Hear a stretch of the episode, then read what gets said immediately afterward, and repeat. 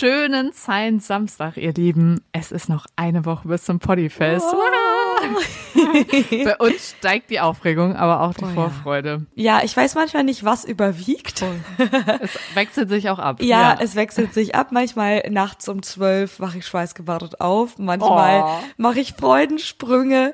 Aber ich glaube, am Ende überwiegen wirklich die Freudensprünge. Also wir freuen uns sehr und Ihr könnt auch noch Tickets kaufen. Also hier allerletztes Mal Werbetrommel rühren, dass ihr euch gerne Tickets kaufen könnt fürs Poddyfest am, ein am 21. Da wäre schon zu spät. Am 16. September um 21 Uhr in der Wohngemeinschaft in Köln. Kommt da sehr, sehr, sehr gerne rum. Also wir würden uns wirklich freuen. Wir trinken auch oh. noch einen Absacker mit euch. Das versprechen wir hiermit. Ja. Genau wir können uns da treffen. Ja, das wird schön. Genau, und wir werden ja an dem Abend auch wieder eine Person vorstellen, die irgendwie mhm. in der Wissenschaft was geleistet hat und auch sehr fasziniert davon war. Und da habe ich mich gefragt, Louis, hattest du eigentlich so eine Person oder so oder irgendwie ein Erlebnis, was dich angefixt hat für Wissenschaft? Also ich glaube, bei mir war es jetzt nicht ein Erlebnis, aber ich wurde ähm, oder ich bin so aufgewachsen, also mit zwei Biologeneltern, ah, ähm, ja. die mit mir, wenn sie durch den Wald gegangen sind, nicht einfach nur durch den Wald gegangen sind, sondern dann hat man geguckt, welche Käfer da sind und welche Pflanzen und welche Bäume und so. Und das war schon immer sehr spannend, weil einfach immer so eine Geschichte um die ganzen Sachen herumgesponnen mhm. wurde. Und ich hatte ein, zwei richtig gute Biolehrer. Ja. Also da hatte ich auch Glück und da haben wir irgendwie einmal im Biologieunterricht haben wir auch Wein selber gemacht und haben dann immer so diese Bläschen beobachtet, wenn das da gegärt cool. ist. Also da hatte ich schon auch sehr viel Glück. Also ich glaube, mein Weg wurde da schon ganz gut geebnet. Ich glaube, meine aufregendste Biostunde war, als wir irgendwie so einen Schweine- oder Rinderauge seziert haben. Ach krass, ja, das haben voll viele gemacht und ich war mal total neidisch, aber bei uns gab's das nicht. Ja, das war so eine Stunde mit einer Referendarin, das weiß ich noch, die hat sich sehr eingeprägt Ach, auf jeden krass. Fall, ja. Cool. Und äh, dieses Rumgehen durch die Natur und gucken, was da so los ist, das musste ich ja immer mit einem äh, Naturführer machen, also mit einem Buch. Ah ja, okay. Das hat mir auch großen Spaß gemacht und ich muss sagen, dieses Ding mit den Lehrern, die man so trifft, das ist schon sehr prägend. Also ich hatte auch zwischendurch mhm. sogar mal Spaß an Mathe, was auch wirklich dann daran lag, dass die Person, die mir das beigebracht hat, in dem Moment toll war und auch daran geglaubt hat, dass ich das kann. Also das ist schön für dich, weil das hatte ich leider wirklich ja. nie. Also mit Mathe-LehrerInnen überhaupt kein Glück. Also im Gegenteil, völlig traumatisiert. Es war ein, ein kurzes Vergnügen. Also deswegen kann ich mhm. eindeutig sagen, es lag an dieser Person. Und ich hatte zum Beispiel auch nie so ein richtig weibliches Vorbild in Sachen Wissenschaft. Mhm. Ich fände es sehr toll, wenn vielleicht auch dieser Podcast so eine Art Safe Space sein kann für alle, die sich eigentlich für Wissenschaft interessieren, aber dem in ihrem Alltag nicht so nachgehen können. Herzlich willkommen, ihr Lieben. Ja, das wäre sehr, sehr schön.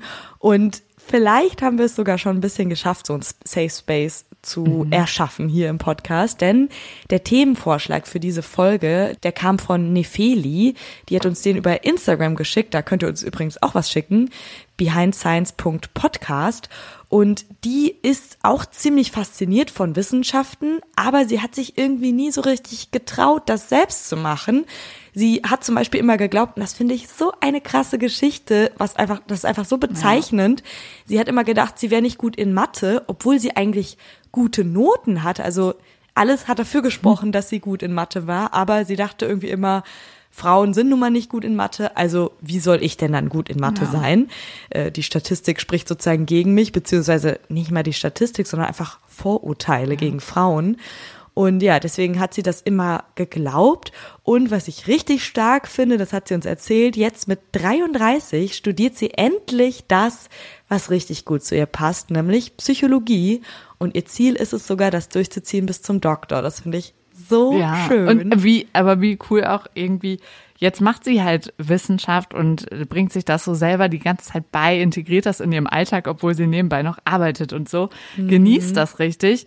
Und vorher dieses Vorurteil, Wissenschaft geht nicht ohne Mathe. Das ist ja auch, also vielleicht gut, vielleicht kommt im Studium mal Mathe vor, aber man muss ja auch nicht Mathe studieren, um Wissenschaft zu machen, so, ne? Mm, das stimmt.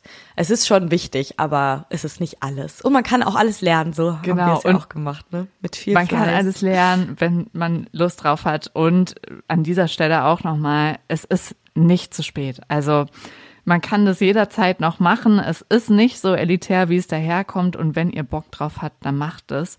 Wir glauben auf jeden mhm. Fall an euch. Könnt uns ja super gerne mal erzählen, falls ihr so eine ähnliche Geschichte habt äh, wie Nefeli. Und die Person, die sie vorgeschlagen hat hier für diese Folge, die sie sich gewünscht hat, über die wir heute sprechen werden, die hatte ziemlich Glück, dass eine andere Frau ihr den Weg geebnet hat und sie sozusagen inspiriert hat und bestärkt hat, ihrem Fachgebiet nachzugehen. Wir sprechen heute über Grete Herrmann und ihren unbekannten Einfluss in der Quantenphysik. Behind Science. Geschichten aus der Wissenschaft. Mit Marie Eickhoff und Luisa Pfeifenschneider. Wenn ich an Physik denke, gerade so Stichwort Quantenphysik, dann fallen mir ehrlich gesagt nur Männer ein. Also hier die Klassiker, Albert mhm. Einstein, Max Planck, Schrödinger, Heisenberg, boah, die Namen kennt ihr zum Teil auch aus unserer Oppenheimer Folge. Mhm. Die haben halt so die Grundsteine gelegt in Sachen Quantenmechanik. Und vielleicht können wir das an dieser Stelle auch nochmal direkt kurz klären. Diese Quantenwelt, das ist alles auf Mikrokosmos-Ebene. Also alles so auf Level von Atomen und Teilchen. Da bewegen wir uns heute.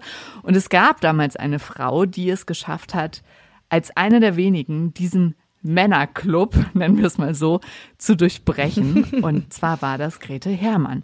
Wir werden sie euch heute vorstellen, damit ihr danach, direkt wenn ihr das Stichwort Quantenphysik hört, immer zuerst an Grete Hermann denken müsst. Denn sie war nicht nur eine moderne Physikerin, sondern hat auch philosophisch gedacht und sich politisch engagiert.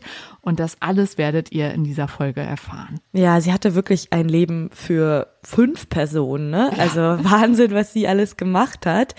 Aber erstmal zu den Basics. Grete wurde als Clara Margarete geboren, aber nannte sich selbst Grete. Finde ich ähm, ganz schönen Namen. Klingt sympathisch. Ja. ja, ne? Sie wurde 1901 in Bremen geboren, also vor 122 Jahren. Sie hatte drei ältere Brüder und vier jüngere Geschwister. Da war also einiges los bei ihr zu Hause. Ihr Vater Heinrich kam aus Bremen, war Seemann und Kaufmann, aber nicht so besonders erfolgreich. Also der hat es nicht so mit so diesen weltlichen äh, Jobs sozusagen, mhm. so dass er dann irgendwann Wanderprediger geworden ist, hat er nochmal komplett umgeschult. Also ja. auch damals gab es im Lebenslauf schon mal solche ähm, so, solche Umschulungen, wenn die einem dann besser gefallen haben. Auch Gretes Mutter Clara war sehr religiös, also das hat eine große Rolle gespielt in ihrer Familie. Sie kam aus einer pietistischen Familie, das war damals eine sehr fromme christliche Bewegung. Sie erzogen Grete liebevoll und aber auch sehr konservativ und eben nach diesen christlichen Vorstellungen. Aber Gretes Mutter war es besonders wichtig und sie hat da sehr großen Wert drauf gelegt, dass Grete genau wie ihre Brüder, und das war wirklich besonders in dieser Zeit, auch aufs Gymnasium gehen konnte. Da war sie wirklich eine von wenigen Frauen damals und man musste sogar eine Sondergenehmigung einholen, um aufs Gymnasium gehen zu können.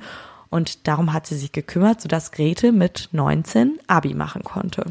Da war auch gerade der Erste Weltkrieg zwei Jahre vorbei und es war dann auch der Zeitpunkt, an dem sich Gretes Vater eben entschlossen hat, loszuziehen als Wanderprediger und er hat wirklich all sein Vermögen auf seine Frau überschrieben und ist wohl, so beschreibt es Grete später, mit langen Haaren und Bart in Lotenjoppen, das war so eine einfache Jacke aus Stoff, mit Kniehosen und Galoschen, also so Überschuhen aus Gummi, losgezogen. Kann man sich so richtig vorstellen, ne? wie ja. der so sein Säckchen, auf, so Säckchen. auf die Schulter geschnallt hat. Vielleicht noch mit so einem Stock, ne? Ja, finde ja. ich irgendwie cool. Also so zog er los, wirklich so ein sehr meditativer Mensch auch mhm. muss er gewesen sein.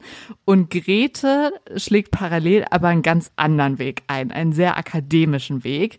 Sie bekam eine Lehrbefähigung, das heißt, sie durfte an Volks- und Mittelschulen selbst unterrichten, aber sie entscheidet sich erstmal zu studieren und geht dafür nach Nefili hat uns vorgeschrieben, wetten, die hat auch in Göttingen studiert. Mhm. Ja, hat sie. Tada. sie geht nach Göttingen. Wenn ihr uns ja auch schon länger folgt, wisst ihr schon, dass das eine Special-Stadt ist. Ich finde übrigens auch an dieser Stelle, wir müssten da eigentlich mal so ein Community-Treffen machen.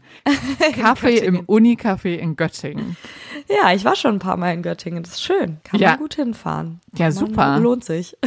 Ja, dann. Auch um äh, nicht mathematische Sachen zu machen, also. Also ich würde sagen, wir müssen das nach dem Poddyfest mal anstoßen. Ja, das, das machen wir. Genau. Alle, die da nicht hin können, wir treffen uns bald auf einen Kaffee in Göttingen an der Uni. Da sind auf jeden Fall auch Gretes Brüder zu der Zeit schon. Einer studiert Theologie, der andere Mathe und Grete beschließt, dass sie irgendwie beides so ein bisschen mischt. Sie entscheidet sich für Mathe und Philosophie. Ja, da war sie in Göttingen natürlich genau richtig im Zentrum der Mathematik zu dieser Zeit. Also da waren wirklich alle großen Namen irgendwann mal in Göttingen unterwegs. Sie trifft dort unter anderem auf Emmy Nöther. Zu ihr haben wir eine eigene Folge gemacht. Also falls ihr die noch nicht gehört habt, holt die gerne nochmal nach. Emmy ist eine herausragende Mathematikerin, die aber viel weniger Geld und Möglichkeiten hatte als ihre männlichen Kollegen.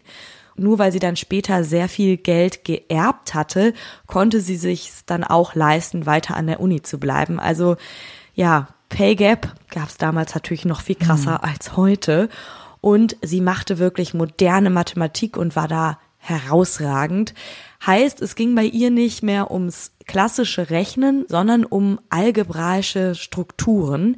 Grete promovierte bei ihr und war damit zu einer sehr, sehr spannenden Zeit an der Uni Göttingen. Und das ist eben die Frau, von der wir am Anfang gesagt haben, die hat ihr so ein bisschen den Weg geebnet. Also ohne Emmy wäre unsere Grete, über die wir jetzt heute in dieser Folge sprechen, auch nicht dahin gekommen, wo sie eben war. Ja.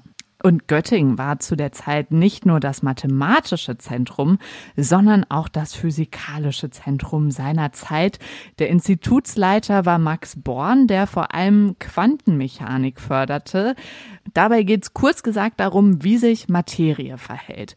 Und an diesem Institut arbeiten jetzt auch die ganzen Cracks von der Zeit damals, unter anderem Niels Bohr und Werner Heisenberg.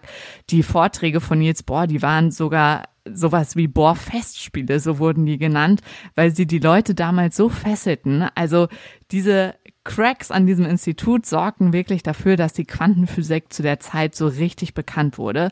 Und Grete konnte da jetzt zugucken, wie die moderne Mathematik, das hat sie bei Emmy Noether gesehen, entstand und gleichzeitig auch die moderne Quantenphysik, weil sie halt an diesem Institut von Bohr und Co. war. Und es war einfach eine richtige Umbruchszeit damals, wo sie mhm. auch dabei war. Das stelle ich mir so cool vor und ich finde, das gibt so diesen ganzen Fächern Mathematik, Physik nochmal so einen ganz anderen Anstrich, ne? Also dass das so eine richtige Aufbruchsstimmung war und dann diese Bohrfestspiele, ja. wo alle hingepilgert sind, um das mitzubekommen. Also es klingt richtig cool. Ich meine, heute haben diese Fächer teilweise wirklich so einen richtig spröden Anstrich, also so bisschen langweilig, nerdy und das ist es ja gar ich nicht. Glaube ich glaube auch, cool, dass das so gefeiert wurde damals. Absolut. Ich glaube, auch Vorlesungen hatten da einfach noch ein ganz anderes Wirkung. Also die Leute sind da hingepilgert, um an so einer Vorlesung teilzunehmen.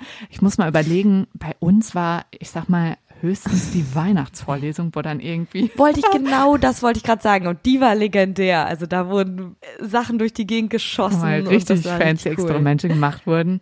Ja, aber sonst, dass man sich jetzt darum gerissen hätte, in irgendeiner Vorlesung zu sitzen? Ich glaube, das liegt auch daran, dass man heute Wissen auch aus anderen Quellen Stimmt. beziehen kann. Also ich glaube, damals waren das dann auch die einzigen Möglichkeiten, um Wissen zu erhalten und die Leute haben das ja richtig aufgesaugt. Heute guckst du dir irgendwie ganz tolle YouTube-Videos an oder hörst dir Podcasts an. Stimmt. Ja, klar. Also ich glaube, das war einfach so, ne, you heard it here first. Also das war einfach die Informationsquelle und dann standen da die Leute, die diese Information selber erschaffen oder herausgefunden haben. Also deswegen, cool. das war einfach eine andere Zeit. Ja. ja.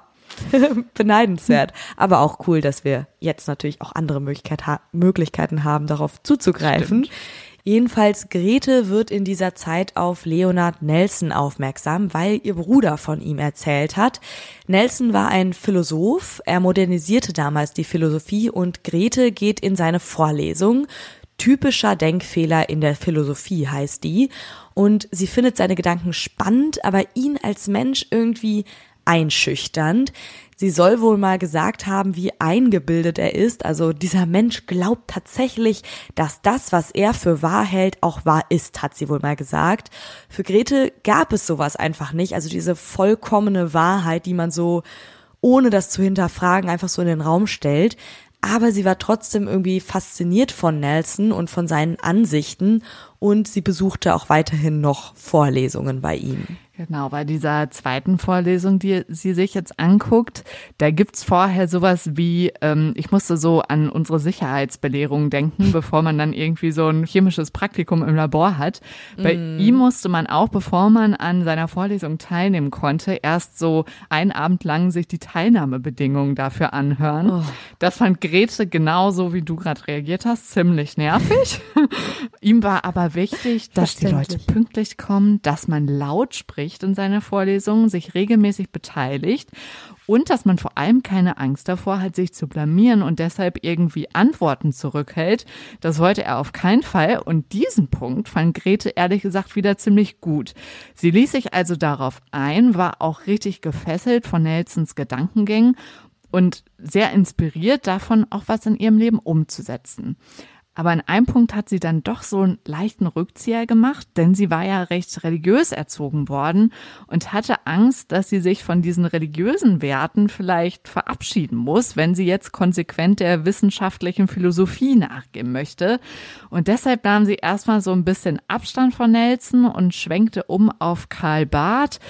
Die Vorlesung von ihm war nämlich parallel zu denen von Nelson und mit Barth war die Familie Hermann gut befreundet.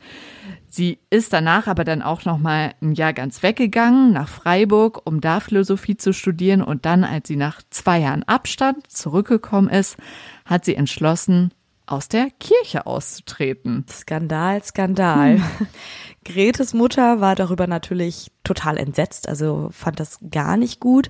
Aber Grete selbst hat es irgendwie richtig befreit, weil sie ja immer in diesem Zwiespalt stand. Sie geht also zurück nach Göttingen und schreibt da ihre Doktorarbeit bei Emmy Noether, die sie ja schon sehr, sehr lange auf ihrem wissenschaftlichen Weg begleitet. Und zwar mit der Note sehr gut. Da ist sie gerade mal 24 Jahre alt. Das finde ich unfassbar jung. Also ich meine, sie hatte auch einen sehr straighten Weg. Durchgezogen. Aber trotzdem hat sie sehr krass durchgezogen, ja. Ähm, ich kenne wirklich niemanden, der so jung schon Doktor Stimmt. hat, also Wahnsinn. Ähm, sie macht aber nicht nur einen Abschluss in Mathe, sondern auch ein Staatsexamen als Lehrerin bei Leonard Nelson, dem Philosophen. Und er macht ihr sogar ein Angebot, ob sie nicht als Assistentin bei seiner Ethik- und Pädagogikvorlesung sein möchte. Und das macht ihr innerlich wieder totale Angst, obwohl sie diesen Konflikt Philosophie, Religion ja eigentlich jetzt durch hatte, hat sie irgendwie so eine ganz unbestimmte Angst. Und sie schreibt in ihren Memoiren, dass sie in dem Moment erstmal einen langen Spaziergang gemacht hat und dann verstanden hat, was los ist. Das ist immer eine gute ja. Möglichkeit, um so Entscheidungen zu treffen. Das kenne ich ganz gut auch von Total. mir. Total. Ganz gut, um mal irgendwie laut zu denken, ohne dass man es ausspricht. Aber irgendwie hat man das Gefühl, mhm. draußen kann man ungestörter denken. Und sie schreibt dann später auf, was sie da gefühlt hat bei diesem Spaziergang, und zwar das hier. Mich bedrängte die Sorge, Nelsons Persönlichkeit gegenüber nicht stark genug zu sein, um die eigene geistige Selbstständigkeit zu wahren.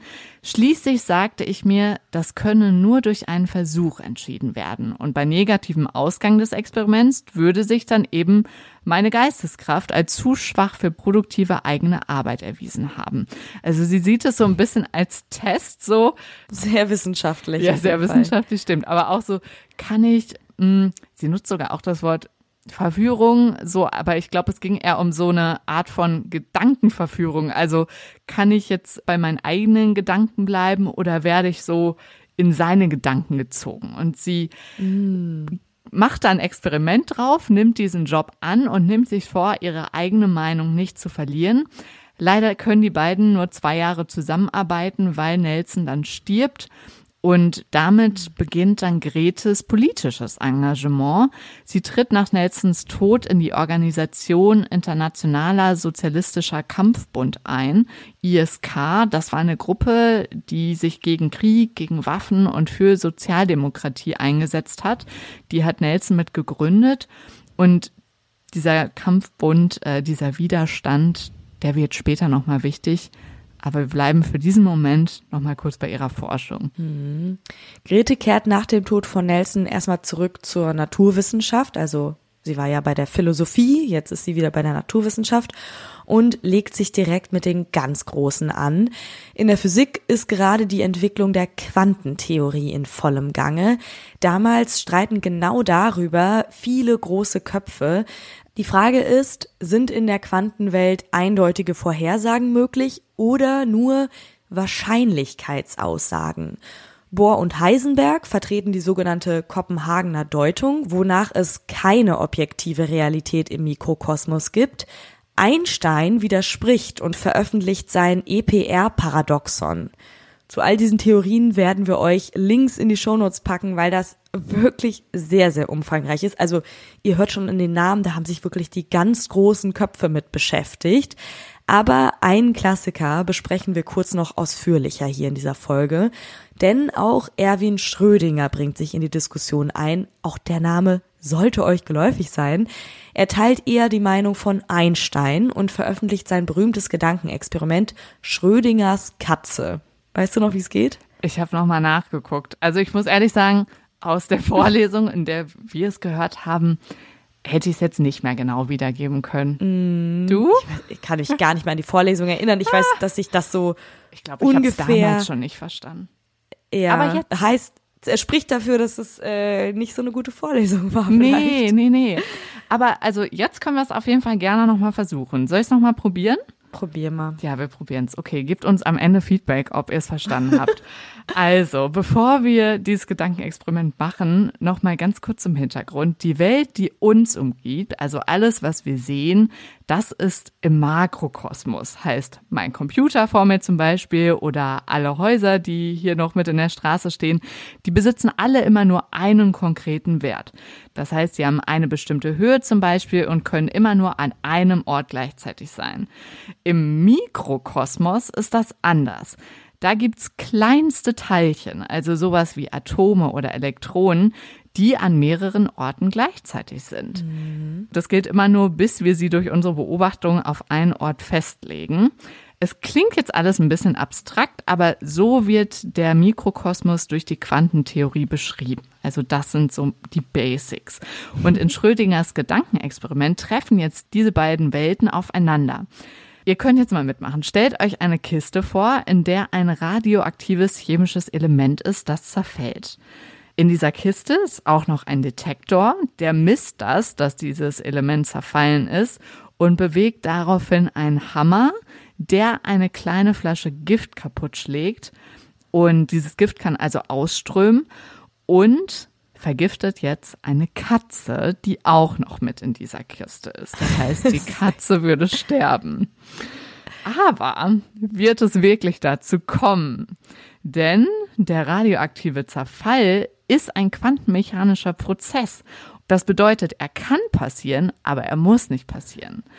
Und solange wir ihn nicht beobachten, und das können wir ja nicht, weil alles in dieser geschlossenen Box passiert, sind theoretisch beide Zustände denkbar. Gleichzeitig denkbar, ne? Genau. Wir gehen sogar davon aus, dass beides gleichzeitig irgendwie gerade der Zustand ist, also zerfallen und nicht zerfallen. Das heißt, für die Katze, solange auch sie in der Box ist, könnte es sein, dass sie gleichzeitig lebendig und tot ist. Mhm. Aber genau das geht halt nicht, weil eine Katze ja jetzt nicht wie ein Atom ein Quantenobjekt ist. Das heißt, in so einem Gedankenexperiment können Mikro- und Makrokosmos aufeinandertreffen, aber am Ende bleibt da trotzdem ein Widerspruch. Boah, das ist wirklich. Hast du verstanden? Komplett. Ähm, ja, also dieses, wie, wie er sein Gedankenexperiment aufbaut, versteht man natürlich schon, aber ich find's einfach irre, wie sie darauf gekommen sind, sich sowas zu überlegen und also dass dann, dass, dass mehrere dann auch diese Gedankenexperimente geteilt ja. haben, ne? Also, also es war auch wirklich auf Gedankenbasis. Ich glaube, mhm. das ist auch so ein wichtiger ja. Punkt, den man sich da merkt. Sehr muss. philosophisch fast, alles. Ja, kann man fast sagen, ja. Ja, Jedenfalls bis John von Neumann, ein Mathematiker, 1932 einen mathematischen Beweis vorlegt, der besagt, dass es in der Quantenphysik keine sogenannten verborgenen Variablen geben kann, also alles eindeutig vorhersehbar ist, also genau das Gegenteil eigentlich von dieser Theorie. Und dieser mathematische Beweis soll die Diskussion eindeutig klären. Und tatsächlich setzt sich damit die Theorie von Bohr und Heisenberg erstmal durch. In vielen Kreisen ist das sogar bis heute so. Aber der Beweis von Neumann ist tatsächlich falsch oder zumindest nicht universell gültig, weil er von sehr speziellen Voraussetzungen ausgeht. 30 Jahre lang traut sich das niemand anzusprechen, nur eine traut sich und zwar schon mitten in dieser Diskussionswelle, 1935 nämlich unsere Grete. Ha, da ist sie. da ist sie.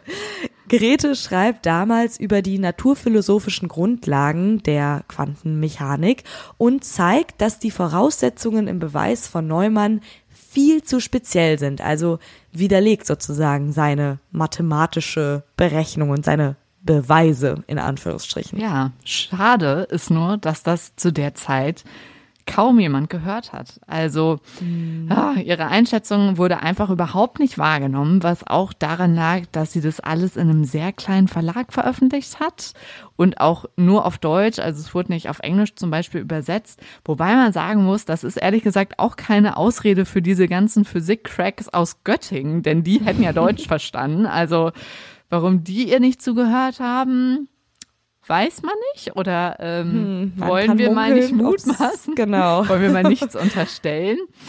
Erst 1966, also 30 Jahre später, nachdem Grete das schon gemacht hatte, veröffentlicht John Bell, das war ein Physiker aus Irland, einen ganz ähnlichen Aufsatz wie sie und er findet dann richtig Gehör.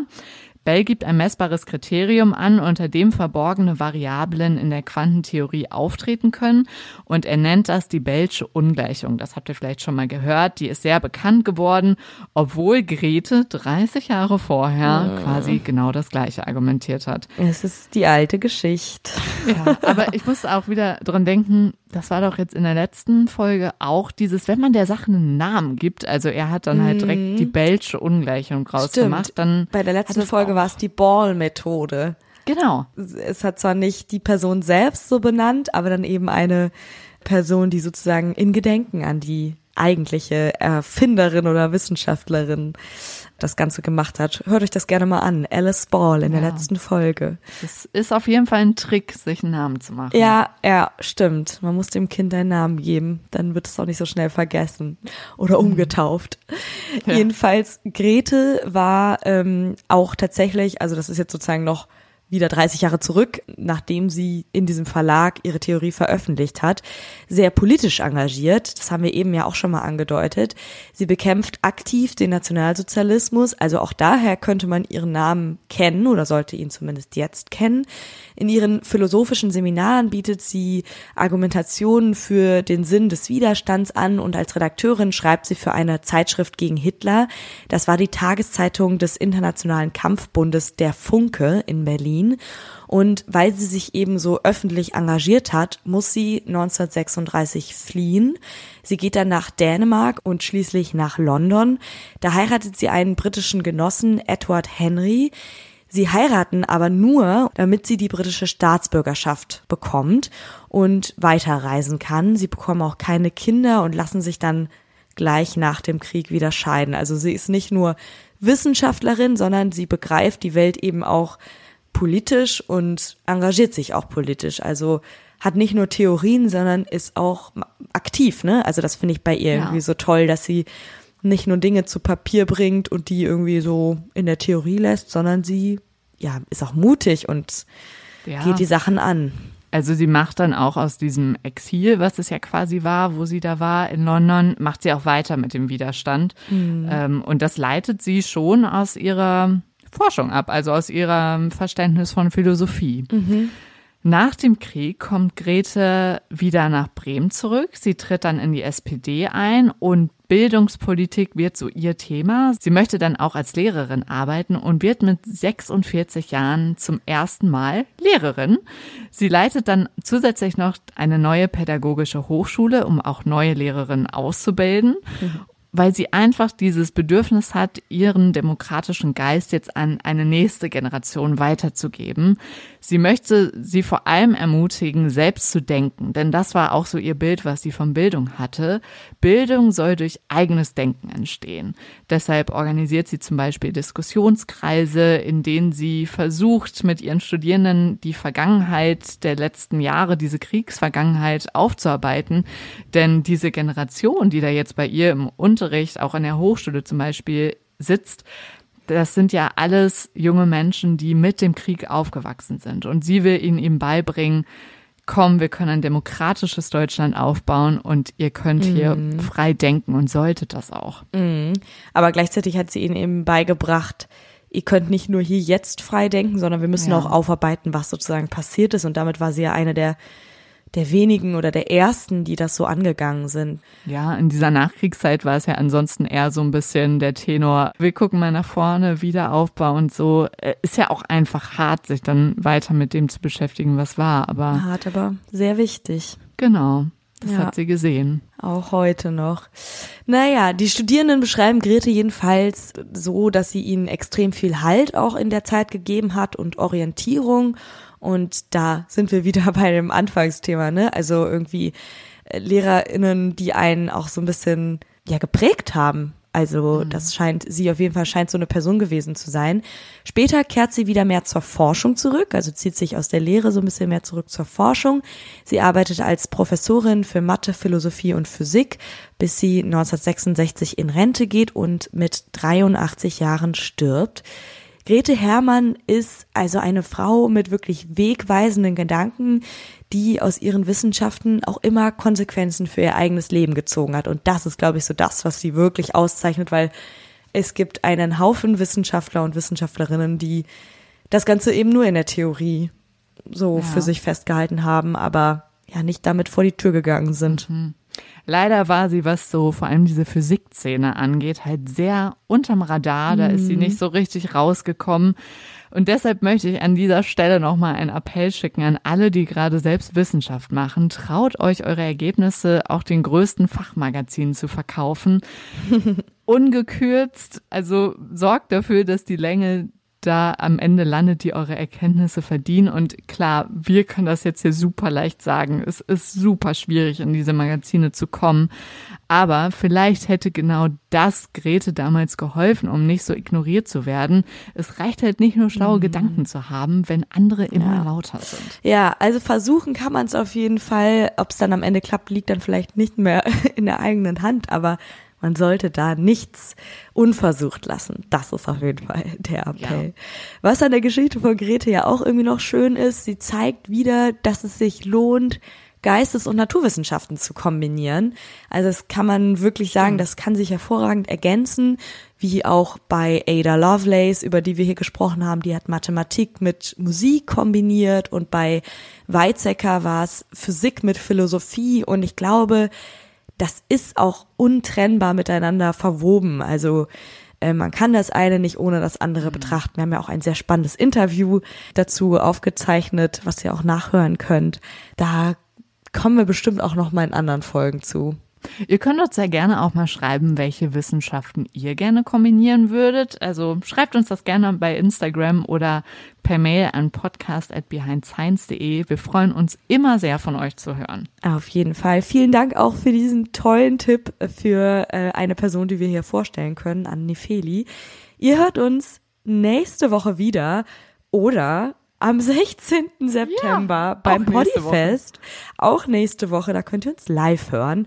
Bis dahin, macht's euch schön und tschüss. Tschüss.